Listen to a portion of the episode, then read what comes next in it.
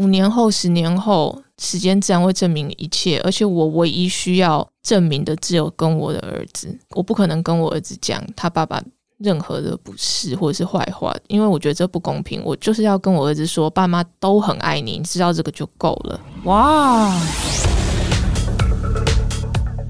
嗨，大家今天过得好吗？我们今天来宾呢，就是以这一句开场，然后虏获了就是上百万观众的心。那我们欢迎李克太太。嗨，大家今天过得好吗？其实蛮讶异，就是你愿意来聊很多名人不愿意聊的话题，就是离婚。对，但是你居然愿意来聊，我真的是蛮惊讶。但是我我跟你讲，我跟别的采访者不一样的原因，是因为我你记不记得我们两个录影片的时候？但是我忘记那一段有没有放到公开的影片上面。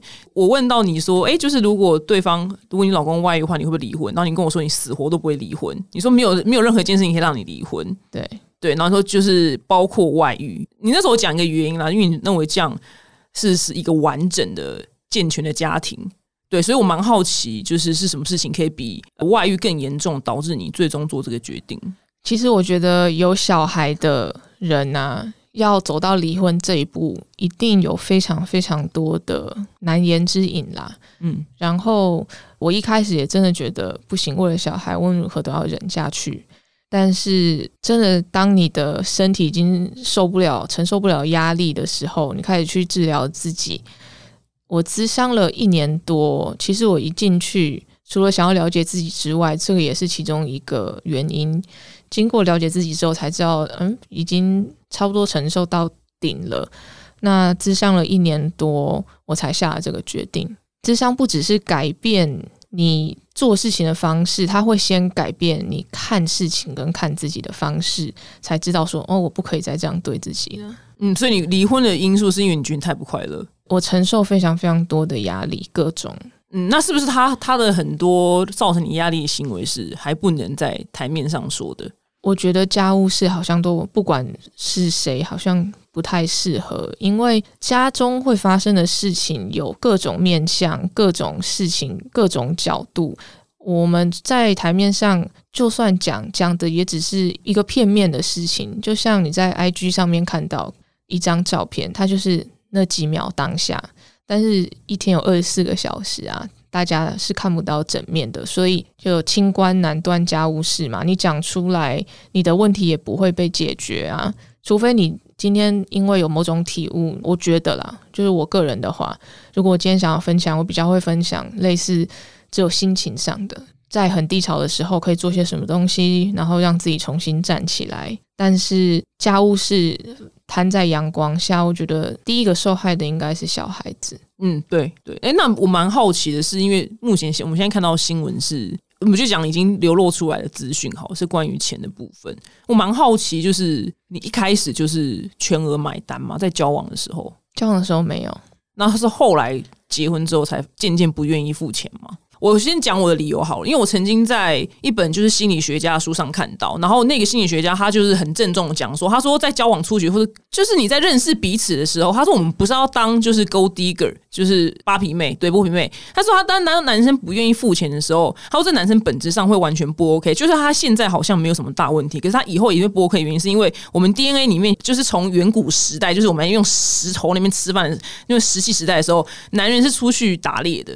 他说男人永远都会是一个理论上会是个 provider。他说这是写到基因里面，我们没有办法去推翻或改变。所以他说，如果一个男生不愿意当 provider 的话，就是提供者的话，物质提供者的话，就是他的基因本身，他这是那个心理学家写的，不是我写的。他说这个男人本身他的原厂出厂，他本身就有问题，所以他就算现在没有什么事，他以后也会出什么事。但比较没办法提前有预知能力嘛，在交往的时候，我们是算到小数点两位。然后觉得第二位数嘛，就是全部除以二美金，那我就觉得 OK 啊，你付你的，我付我的。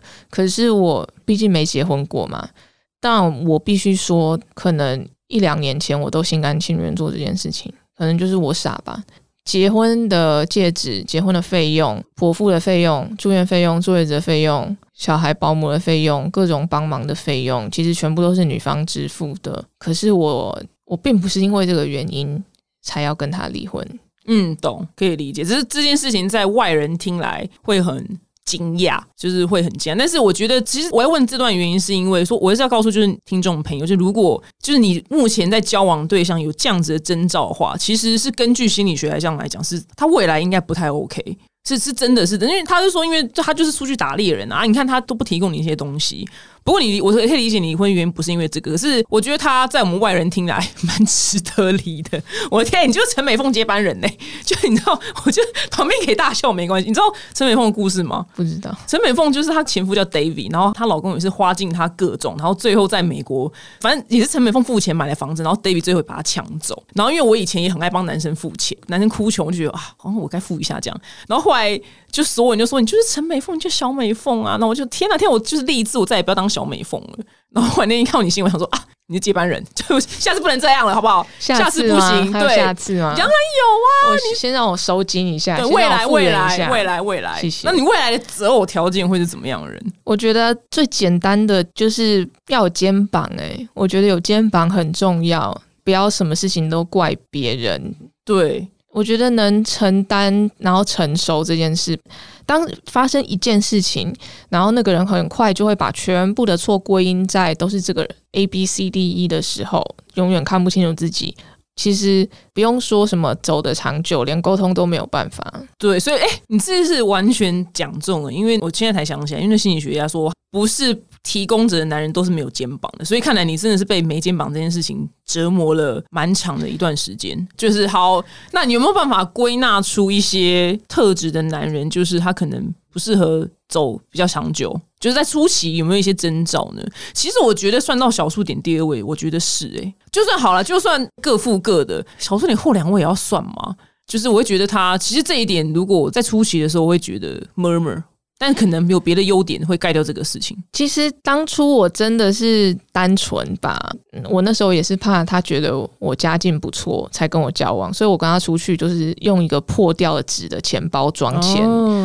我觉得我这边可以讲的是，如果你有听过这个人讲他前任的坏话的话，你要更加小心去听里面是什么意思，因为当初我真的没有。哦，这个是一个全新的资讯诶，我没有对于他对前任的事情没有想太多，因为女生嘛，总是不想要听前任的事情太多。可是如果说这个人在跟你讲他前任的坏话的时候，然后提到的一些事情，我觉得可能再不想听也是听一下。你才可以知道他的价值观是什么哦，了解哇，这也是一个很崭新的资讯哎。你比如说，刚好我的前任真的是烂的话，那我可能会想要跟这一任分享的时候，那可能要用比较中立的态度去，就是不要有那么多情绪性的字眼。就你可以看这个人对于前任的态度，这个人够不够成熟，他会不会消化处理自己的情绪，他在只看得到别人的时候，他有没有看到自己？我觉得这很重要。很多事情是一体两面的，就像。我说付钱是我心甘情愿付，那也不是我离婚的原因。对，这个什么？那我希望你未来不要再付了。未来遇到有肩膀，因为有肩膀的人，他不用全额付，但是会付比较多。其实我觉得有心的话，你真的付五百一千的，我觉得。都可以，对呀。最主我只觉得最主要是那个心啦，一起共同的心啦。对呀，因为我每次跟大家讲，万一我跟里奥纳多交往，因为里奥纳多他一定不缺这些，他真的只喜欢二十五岁以下的。对我现在就是过了十岁，我三十六，哎，过十一岁。对，那我说，万一我跟里奥纳多那样财力的人交往，就是女生的话，他一定有办法买，就是什么珠宝什么给我。可是，譬如说，我觉得我就会看电影会请他，因为看电影这点小钱他一定有，但是我觉得这是一个心意的问题。对。对，所以我觉得如果跟你未来就是在一起的男生，就是他可能财力不如你的话，我觉得这点也要，就他有没有给我出点东西，不要什么都你出，好不好？没有什么你比较有钱就都你出的道理，我觉得没有。那还有什么那个特质？我想要归纳给，我觉得还有家人呢。我觉得还可以顺便观察一下这个人跟他家人之间的关系。你如果觉得有异常的话，就不要疑虑，就是有异常。你不要为了爱冲昏头，在那边一直帮人家讲话。哦，因为那如果我是爸妈真的对他很不好，这应该不是他愿意的。我说万一如果今天有个人是这样，那你当然是可以判断啊。但是要是比如说有些家人因故就是跟整个家庭不联络，或者是。大家都好像整个家族是针对这个人不联络、不讲话。如果一个人可能还有两个人以上都跟这个人不来往，那这个人表示他是不是有些奇怪的地方？我觉得可以稍微想一想，稍微想一想。OK，哎，我这真的是蛮准的，因为我曾经那个朋友，她的那个男朋友，那时候那个男朋友就是死活都不讲他家的事情，就只知道他有什么人这样。然后他妈妈要过世，在临终前就是在医院躺着要准备要过世，他都不去看他妈妈。哎，但后来我朋友受不了，他觉得这人是完全不 OK，就是哪有人就是你就生活大恨要死了去看一眼吧？对，所以他这个我就觉得是所谓的异常。还有就是可能这个人对于包容人家的能力跟解决自己情绪。我不知道那个你朋友的前男友是跟他妈妈有什么过节，但是我觉得如果没有真的是什么很大很大的深仇大恨的话，这是不是可以有一点包容力？因为在很长的感情里面是需要包容力的。如果这个人因为他没有办法去处理，有人犯错，他就是没有办法吞下这口气，没有办法去处理，然后念一辈子的话，其实到最后跟他一起的对象会非常的辛苦。OK，我觉得这今天你给的是很多全新的那个判断这个人 O 不 OK 的那个标准。我跟你讲，大家也不要太信我啦，对啊，因为你看，不会离婚的嘛，没有，是因为你以前不知道啊，你现在是离婚才知道，原来这些是判断的标准啊。因为你刚刚讲那个，就是我一直以来就跟大家讲说，如果你单纯是一个男生，如果你有机会的话，最好是发生一个什么危急的事情。那譬如说，前额一件是车子坏掉，因为车子坏掉，如果他当下是因为我有有任男友，就是他车子坏掉，然后我就说，哦，那我们就 Google 一下最近的修车厂在哪吧，我就你知道很轻松。他老兄气到踹车，哎，然后还打着砰砰砰，然后说 fuck，就是这样大骂，然后。但他当时是没有打我，只是我朋友们后来听到就说，因为我那时候也是爱的，然后正笨，你知道吗？正爱到发烫的时候，然后就不觉得怎么样。朋友说：“哇靠，这很荒唐哎！万一他下一个打的是你怎么办？”后来回想起来，哦，好险他把我甩了，不然他他说：“拜托，你看，要你们俩结婚生小孩，然后你车子坏，你一个人在抱婴儿在后面哭，然后他在前面打车，就对，可以笑没关系。”就想说：“哇，真的，所以我拜托你们，就是希望你们发生一些危急的事情。”对，我讲我要分享一个，因为那天我最近我的化妆师就是他认识一个新的男生，然后因为是别人介绍，然后反正那个别人就是我的摄影师。那摄影师说：“哦，有一次我们不知道干嘛的时候，那个那个男的就是我们开车出去，然后那个我们车子抛锚了，在那种巴黎，你知道吗？荒郊野外，就是不是市中心。”就是这个男主角，他本身也是一个摄影师，他居然抠完那个道路救援之后，就说啊，这个好荒唐，我们来拍一下吧，拍一下道路救援的，你知道 flag，就我就觉得哦，我说这个男的目前这件事情我最加分，嗯，因为他很轻松的面对危难。对，这就是我希望你们可以把轮胎戳破。这也是肩膀的一部分。对，就是你说的肩膀。你下次你就去旅行，然后带一个空箱子去危机处理。你们两个是到底是一起度过，还是全部丢给你？然后你。换来无尽的责骂，对对对对，就是要有一个危机考验。那还有什么要补充吗？我觉得大家要重视冷暴力、精神暴力这件事情。OK，但是我必须讲，以上这全部是这，大家不要就是把我对号入座了，不一定是我，我只是分享一下而已。就是有的时候，有些女生就很容易被人家觉得很强势或什么的，但这件事情是不是强势，就是你自己心里知道就好了。但是你在找另外一半的时候，你们千万不要觉得那个不讲话的人就不强势，也不要觉得不讲话，啊然后比较安静、比较内向的人，这只是他的表面而已，跟他的内心世界是没有关系的。大家不要把它混为一谈。这是一个全新的观点呢，嗯，有点可以理解。譬如说，好，就是我看有一些实境秀的时候，然后因为夫妻是实境秀，就国外的，然后可能都是老婆讲话比较多，但是搞不好可能。真正在做决策的人是老公，有可能，对对，我我大概懂你的意思，是决策，所以那个不见得负责讲话那个人就是强势的人，是你要表达意思。还有强势不一定是表面上的，嗯，比如说今天两个人要负责同一件事情，另外一个人就是怎么样都不去做，另外一个人就要做，那你觉得是强势的是，反而是不做事的那个人，对，因为他不做。事，你就只好做，回到头来就是责任感吧。然后暴力，我最近有听到一些。被各种家庭暴力的例子，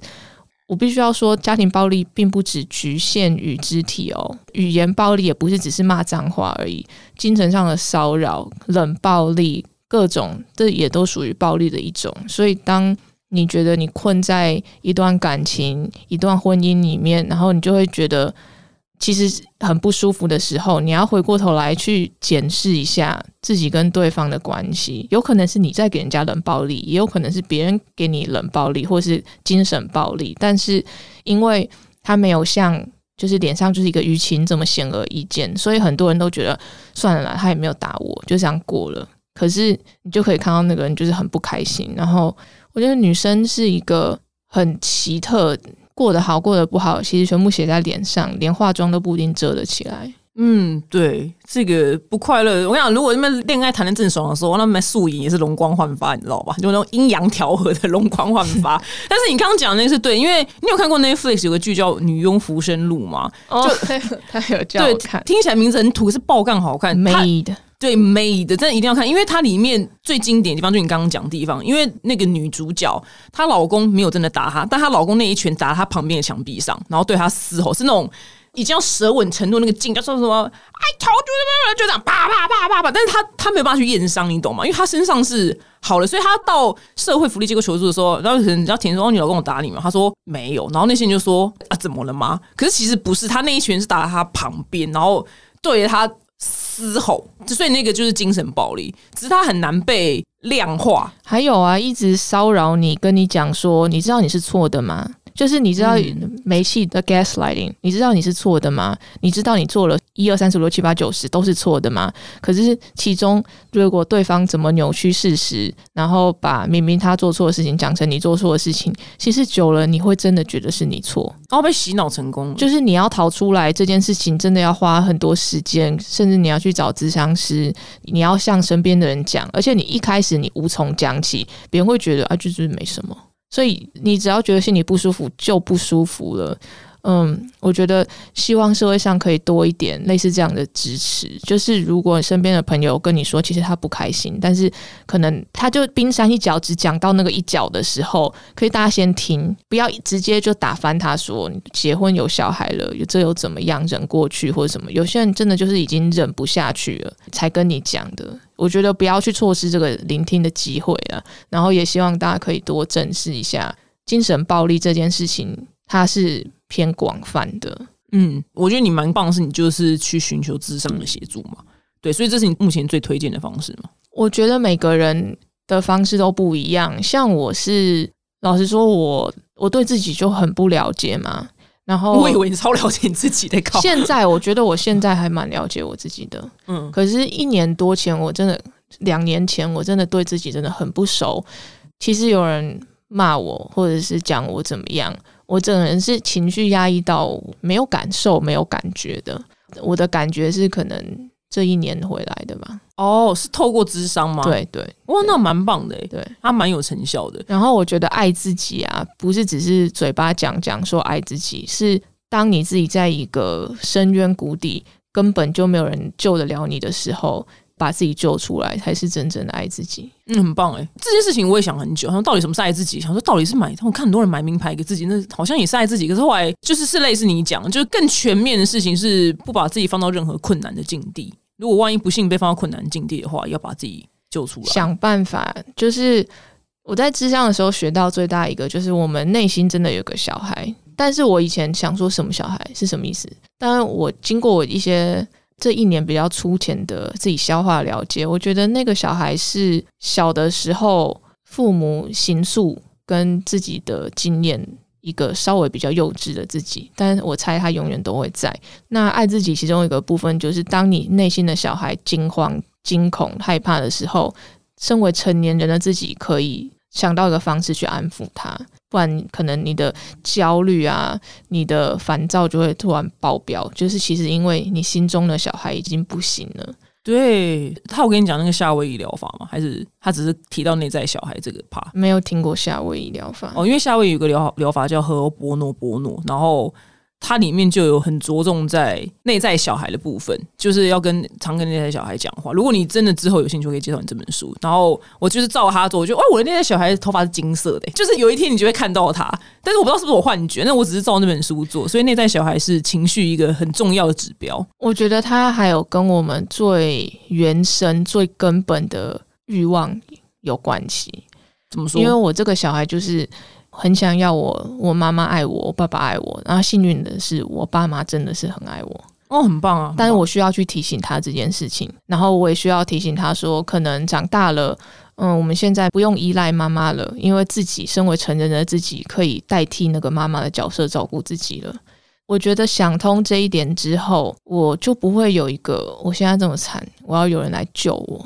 嗯我就是小时候要等妈妈救的那个感觉，但是我现在可以跟我自己说，我现在就有这个能力可以把你自己救起来，那很就会突然觉得很安心很棒哎，就是 empower 这个字，empower 对。对对，你赋予你自己那个力量的这个字，这样子。哎，那我蛮好奇，你爸妈一路上有怎么样说什么吗？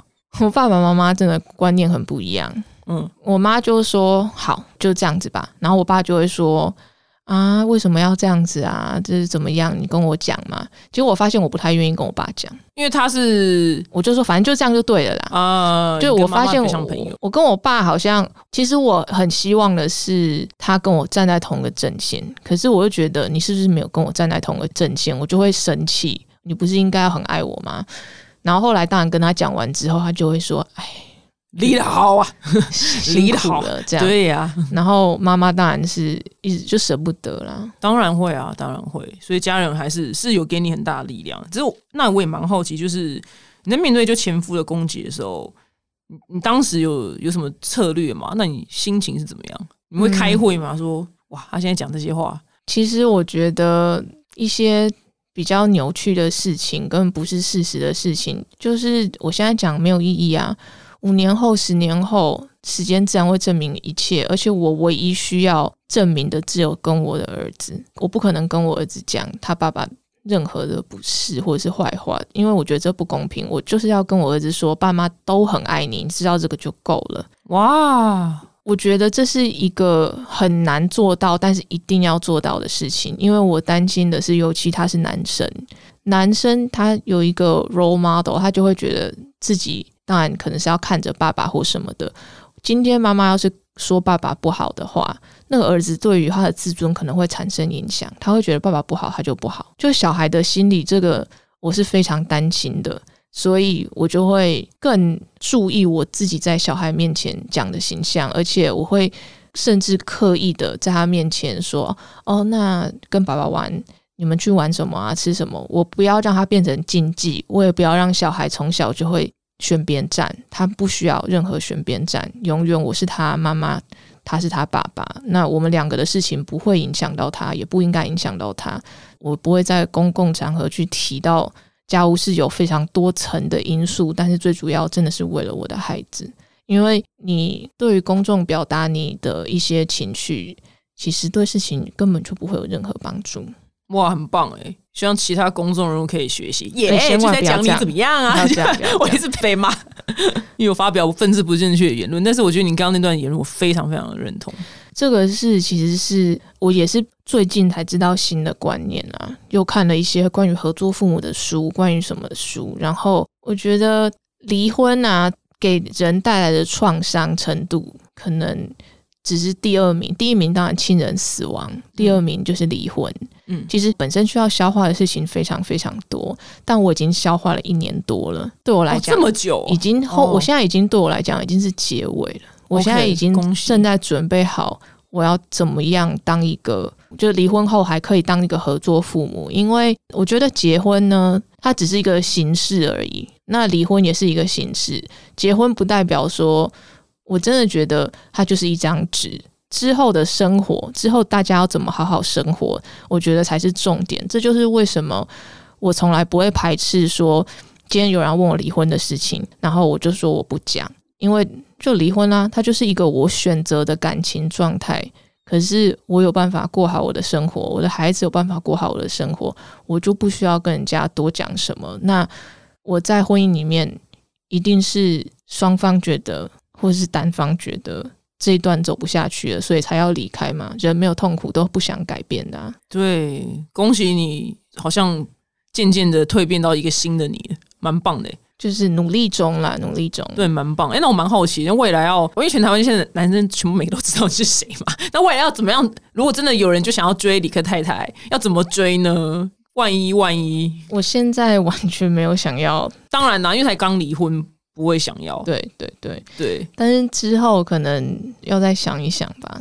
对我蛮好奇要怎么追到你的欸、因为感觉他不能是个一般人，不会啊，你看我可能诚心吧。我觉得诚心搞不好就可能先过第一关了，就肩膀。你刚刚讲的肩膀，我现在真的不知道，我完全连去想象都没有。我现在就是很享受单身，对，可以理解。就是会有那个，我觉得那阶段可能会好几年吧。你现在就是你现在那个翅膀就哇大张开，就哇老娘自由了这样。对对对，就先没有。没问题。那因为你最近去冻卵，冻卵这件事情是你是希望未来跟下一个一起使用吗？还是有什么动机？其实我觉得我应该是想要找代孕，我自己没办法，我身体受不了再一次的剖腹。精子的提供者的话，其实也不排斥说去用买的哦。哎，因为我觉得有点复杂。你说什么东西有点复杂？我不想要好像两个小孩，两个小孩不同的爸爸，然后事情就全部缠在一起。哦，你说用买的，可是没有买的就用就不同爸爸了。但是至少说不认识啊。哦，就不会有一些纠葛牵扯这样子。那个大陆现在超夯的，就是那个一线城市都是那种两个 gay 或者两个女同志，然后推混血宝宝，因为他们就是去金卵子银行里面是外国血统的，然后就是生出来会变成外国人。当然也不是为了外国，对，但你知道不是？我说，哎，如果这样生出外国人，就会很屌，就会觉得哇，很屌这样。但是我觉得这件事情不是只有我要可以，我我现在也是尝试让我妈接受这些事情。我觉得这个慢慢就是要慢慢的说服我的家人，然后等到大家都觉得哎，好像真的可以接受，可能到我拖到我四十岁吧，然后我妈可能就很想要一个。新的新的孙女的话，他就会就觉得算了，好了好了，对，去吧去吧。因为这件事情，如果有家人反对的话，我觉得会很辛苦。所以我只是在思考啦。但是无论如何，卵先动起来再说。对啊，因为它就是一个保险啊，就是一个保障。我拿了三十二颗卵出来，这么多，然后成熟二十九颗，所以二十九颗等于是可以可使用，应该等于换算一下，等于两个小孩吧。但我没有要生那么多了。你说二十九个之后只会中两个哦？因为你你卵子解冻就可能少一半了，然后受精都少一半，然后之后再筛选就少，就是看有没有 DNA 异常就再少一半了，然后可能送去美国又会再少一些，所以这样子换算下来，差不多你又可能植入两三颗卵变成一个，就是可能就会中一个小孩顺利着床，所以就是换算下来就差不多是两个。哦，那其实二十九颗很少哎，其实可是我一次哎，你知道冻卵其实也不是什么简单的事，因为打了长效排卵针之后，我就每天左边右边打针，之后打破卵针，超级想吐的。我在冻卵前一天有拍一个访问，然后我看完那个影片之后，我就说，嗯，我看得出来我非常的累。之后又有腹水，因为卵巢取了很多卵出来，我的肚子第三天取完卵，第三天肿到人家怀孕六个月。哇！所以我休息了两个礼拜，所以它排水、腹水，因为就可能是你卵巢其实是有受伤的哦，受伤就会经历过一场，对它一场奋斗，像爬行狗一样，你知道吗？对，像像蜂巢一样 之类。但是人的身体是很神奇的，一次月经结束之后就恢复正常了。哦，很棒，很棒，很棒！你现在有一个全新的保险保在那边，对，就觉得哼。对，随时就可以有一个女儿这样子。那我一是男的怎么办？哎，可以选呢。啊，可以选，可以选。这科技也太发达了吧？在美国好像我不知道，台湾是不行，台湾是违法的。哦，对，所以你那个卵子必须送去美国。对，很棒。我很期待你接下来可以活得更精彩，然后你可以如愿以偿的得到你想要的东西。这边就模糊了，先带过是什么？对，模糊的带过。未来那个就是有什么新的计划吗？今年？我我接下来应该，因为我在美国的生技公司，在去年十一月结束种子轮的融资，然后我就说我没办法，我小孩在台湾，我就只能待在台湾，所以我接下来会要发展可能台湾、新加坡、马来西亚这些地方，然后要再次在台湾第一次募资，可是不是群募哦，是私募基金那种募资。那是要做什么？第一个产品是生发的。哦，很棒哎！然后眉毛、睫毛哦，我要 pitch 这个东西会很长。总之就是用毛发类 AI 人工智慧去算出来最能控制毛囊生长的几个生化反应，那个分子的形状之后，我们去合成出来。然后他在培养皿里面是可以直接亲眼看到它让人类毛囊细胞增长的。很重要哎，都不知道我最近去治疗秃头花了我八万，我是认真花八万哦。真的吗？那我等一下给你那个正在治疗品。好，没问题。非常谢谢李克太太，希望李克太太未来一年的呃，没，未来的好几年可以带给我们更多精彩的作品还有产品。谢谢你来，谢谢表姐。